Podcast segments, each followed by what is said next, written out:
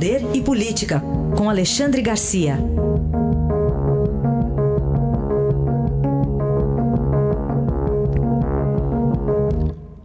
Alexandre, bom dia. Bom dia, Raíssa. Bom dia, Carolina. Olá, bom dia. Temos falado aqui sobre esse conflito né, envolvendo o Ministério Público Federal, a cúpula da PGR e a Lava Jato, o Supremo agora na história também, né? É, tem, tem mais um ingrediente nesse conflito. Né? O, como se sabe, o, o chefe da Procuradoria reclamou do, do, do chefe do grupo de trabalho da Lava Jato lá em Curitiba que estava é, com, com um banco de dados de 36 mil pessoas e que tinha que compartilhar isso para, de certa forma, ser fiscalizado, né? fiscalizar inclusive direitos eh, das pessoas que, que, estariam sendo eh, investigadas, digamos assim, ou, ou, ou, de alguma forma espionadas até.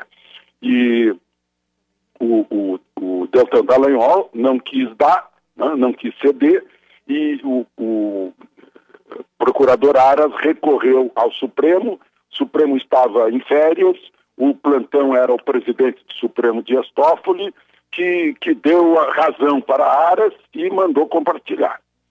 O, o Deltan recorreu, né, foi ao, ao relator da Lava Jato, o ministro Faquim, o, o Supremo voltou de férias e o Faquim cancelou a decisão do presidente do Supremo, dando razão a Dallagnol e dizendo, inclusive, que Aras tem que devolver o que já recebeu. Né.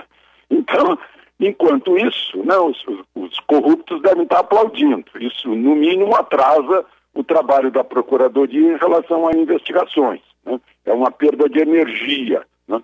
É, são, são, são variedades, são jurisdições que estão discutindo? E enquanto isso, o crime certamente não fica à espera. Né?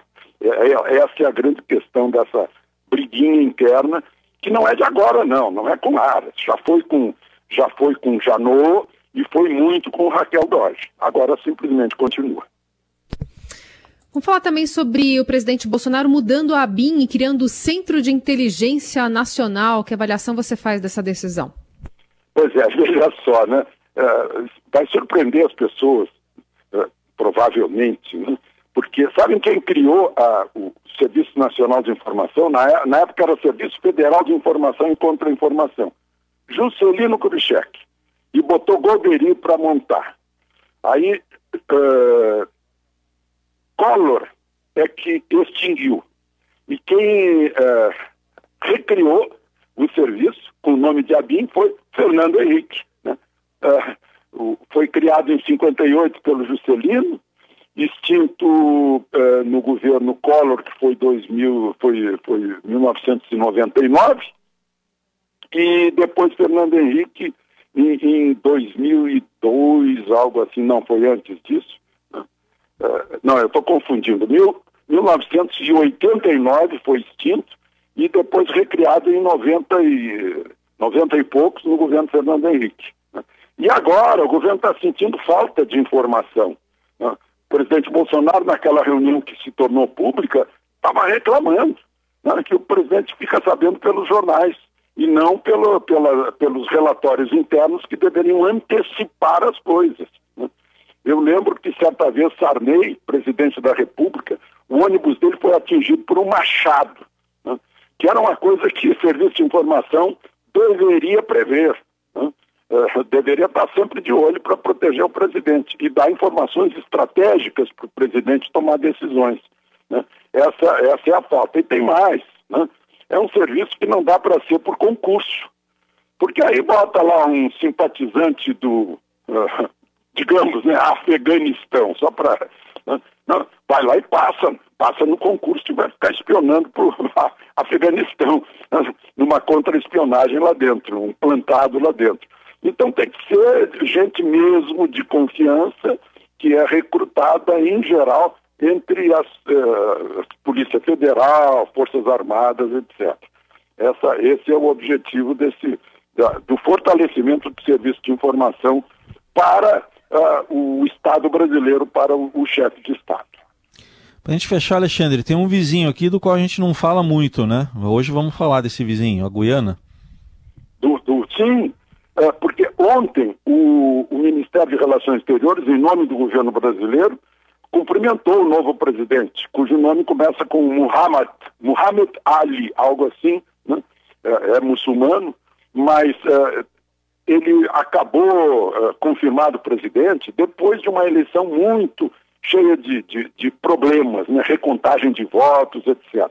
Por que essa animação do governo brasileiro com ele?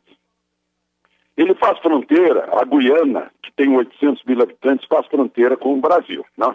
com Roraima, com o Pará. E, e, tem muito, muito, muito petróleo.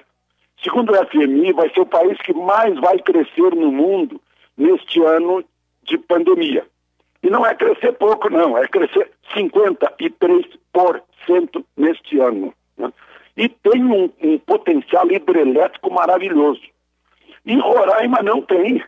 Roraima tem que, tem que estender quilômetros, milhares de quilômetros de linhas de transmissão para ter eletricidade. Então, o objetivo é construir usinas ah, na Guiana para dar energia para Roraima se desenvolver. E é muito bom que Roraima se desenvolva também estrategicamente por causa da vizinha Venezuela, que por sua vez cobiça um extenso território petrolífero da Guiana. Né? Ah, e a Guiana está precisando de um parceiro que, que lhe respalde. Né? Então, é, é, muito estratégico esse, essa presença brasileira. Provavelmente estará lá o, o ministro de Relações Exteriores do Brasil na posse do novo presidente.